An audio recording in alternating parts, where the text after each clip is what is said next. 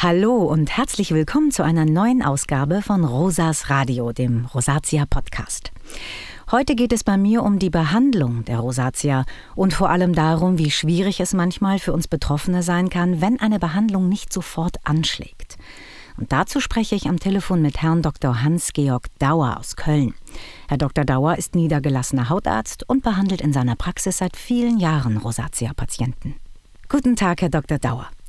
Wir wissen, dass es ungefähr vier Millionen Menschen mit Rosatia in Deutschland gibt. Mich interessiert dann natürlich, wie häufig sehen Sie eigentlich Rosatia-Patienten in Ihrer Praxis?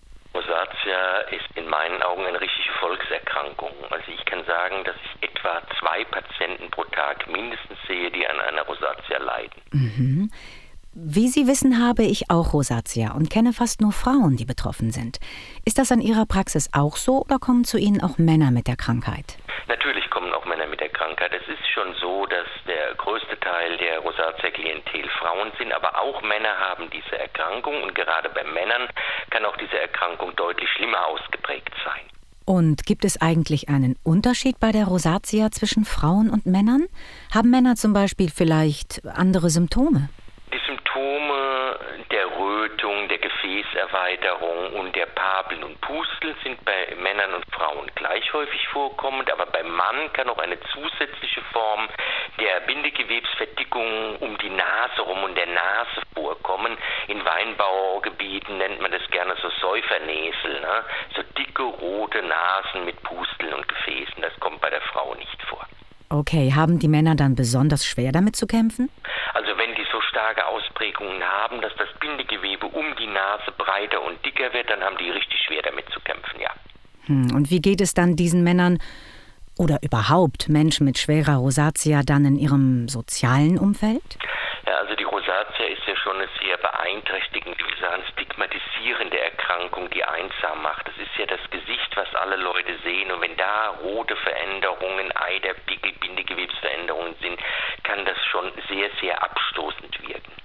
Also ich kenne meinen Hautarzt schon viele Jahre und ich bespreche mit ihm quasi alles rund um meine Rosatia, von der Therapie bis zur Ernährung.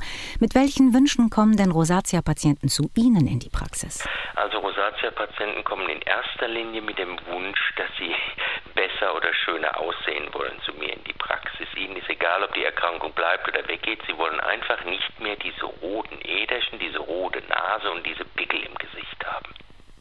Mein Hautarzt hat mir den Tipp gegeben, ein Rosatia-Tagebuch zu führen, damit ich gut vorbereitet bin, wenn ich zu ihm in die Praxis komme. Warum ist denn das Tagebuch eigentlich so wichtig und hilfreich für uns Patienten und Sie als Arzt?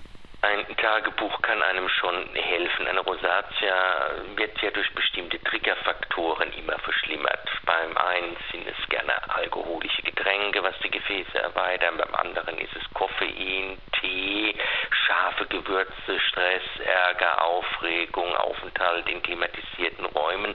Und da ist es natürlich schon gut, wenn Sie wissen, was Ihre Erkrankung verschlimmert, dass Sie da dann gezielt dagegen therapeutisch vorgehen können. Und welche verschiedenen Arten der Rosatia gibt es überhaupt? Und kann man alle gleich gut behandeln?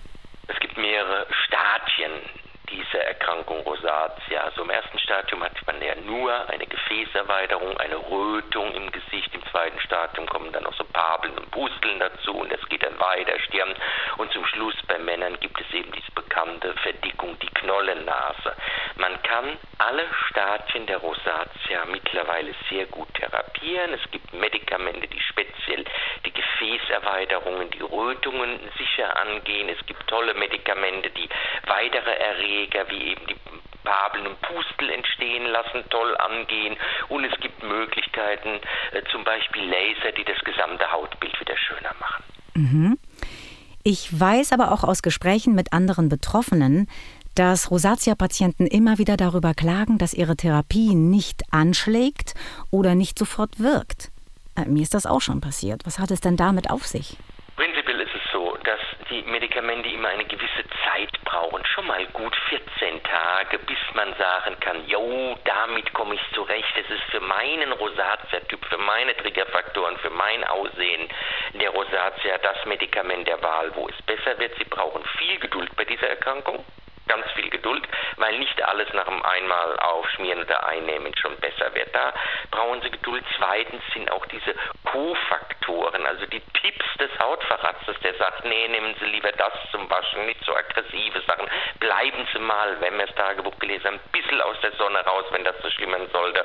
Auch ganz wichtige Faktoren, die in Verbindung mit der Therapie dann zu einem guten Ergebnis führen. Wenn Sie das ignorieren und meinen, nach drei Tagen muss es dann haben Sie sich getäuscht. Mm, aber es ist für Patienten ja nun ganz schön frustrierend, wenn die Therapie nicht gleich wirkt.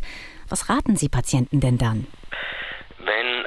Längerer Zeitraum besteht, wo wir keine Verbesserungen der Rosatia sehen, dann müssen wir nochmal die wirklich die Tagebuch, die Triggerfaktoren nachschauen. Da müssen wir gucken, ob wir vielleicht von der Anzahl der gebotenen Lokaltherapeutika, Medikamente etwas wechseln, auf ein anderes Produkt übergehen oder sogar teilweise wirklich innerlich behandeln oder einen Laser einsetzen. Das muss man dann diskutieren mit dem Patienten. Okay, und welche Tipps haben Sie für die Durchführung der Therapie? Ja, also therapeutisch, man muss gucken, was für ein Medikament man nimmt, ob man wirklich mehr die Gefäße behandeln muss, ob man eher die Papeln und Pusteln behandeln muss. Dafür gibt es ganz anderes Medikament, ob es eher minimal ist, wo die Kosmetik im Vordergrund steht, nur die Gefäße, ob man eher einen Laser nimmt. Wichtig sind die individuellen Ratschläge, die der Facharzt verteilt und sagt, so, passen Sie auf oder pass auf, bitte damit waschen, davor schützen, das können Sie nehmen, da müssen Sie ein bisschen aufpassen davor. Und das sollte man dann peinlich genau befolgen, denn im Laufe der Zeit führt das natürlich auch zu einer Unterstützung der Medikation, zu einer deutlichen Verbesserung doch der entstellenden Rosatia. Hm, gut, das ergibt Sinn. Und wie lange muss denn die Therapie erfolgen? Die Therapie der Rosatia ist im Allgemeinen lebenslänglich. Wie stark die Therapie ist, wie häufig was gemacht werden muss, wie akribisch, hängt vom Ansprechen, von der Form und vom Verlauf ab. Aber eigentlich müssen Sie eine Rosatia ein Leben lang behandeln. Okay, also das heißt, nicht mal in Einzelfällen kann die Rosatia geheilt werden? Heilbar in dem Sinne, dass nie wieder etwas verwendet werden musste, ist mir nicht bekannt. Heilbar in dem Sinn, dass Sie alle zwei, drei Tage eine spezielle Creme angewendet haben und mehr nicht mehr und sich ein bisschen an Ihrem Leben an die Triggerfaktoren gehalten haben. Ja, das gibt es häufig. Gut. Wie verändert sich das Leben von Rosatia-Patienten, wenn die Therapie erfolgreich ist? Was bedeutet das für die Lebensqualität von Betroffenen? Wenn Sie wirklich die Erkrankung richtig diagnostiziert haben, wissen, was sie verschlimmert und peinlich, akribisch genau die richtigen Medikamente und die richtige Pflege zum richtigen Zeitpunkt machen, kriegen sie erleben, was die Rosatia angeht, wieder vollends in den Griff. Mhm. Wenn es besser wird, ist es natürlich ein grandioses Ergebnis für die Gewinnen ihr Leben wieder neu. Und wenn sie einmal gesehen haben, dass es besser wird, hören sie auch auf die Tipps und warten nicht ein halbes Jahr mit irgendwelchen falschen Cremes, sondern kommen sofort wieder, sobald es wieder losgeht. Und damit kann man diese Erkrankung sehr, sehr schön im Griff haben.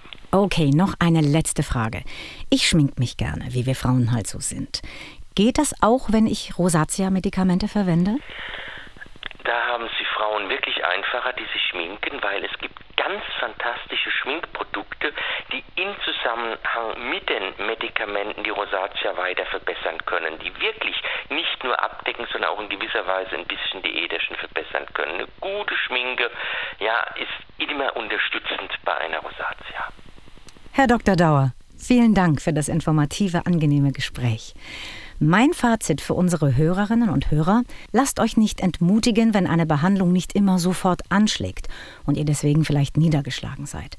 Wenn ihr unsicher seid, sprecht unbedingt mit eurem Hautarzt, bevor ihr auf eigene Faust eure Therapie abbrecht oder andere Dinge versucht.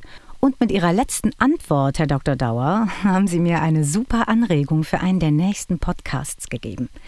Ich glaube nämlich, dass viele Hörerinnen und Hörer gerne noch mehr über Gesichtspflege und Schminken bei Rosatia erfahren möchten. Ihr könnt euch also schon auf die nächste Folge von Rosas Radio freuen. Bis dahin, eure Rosa.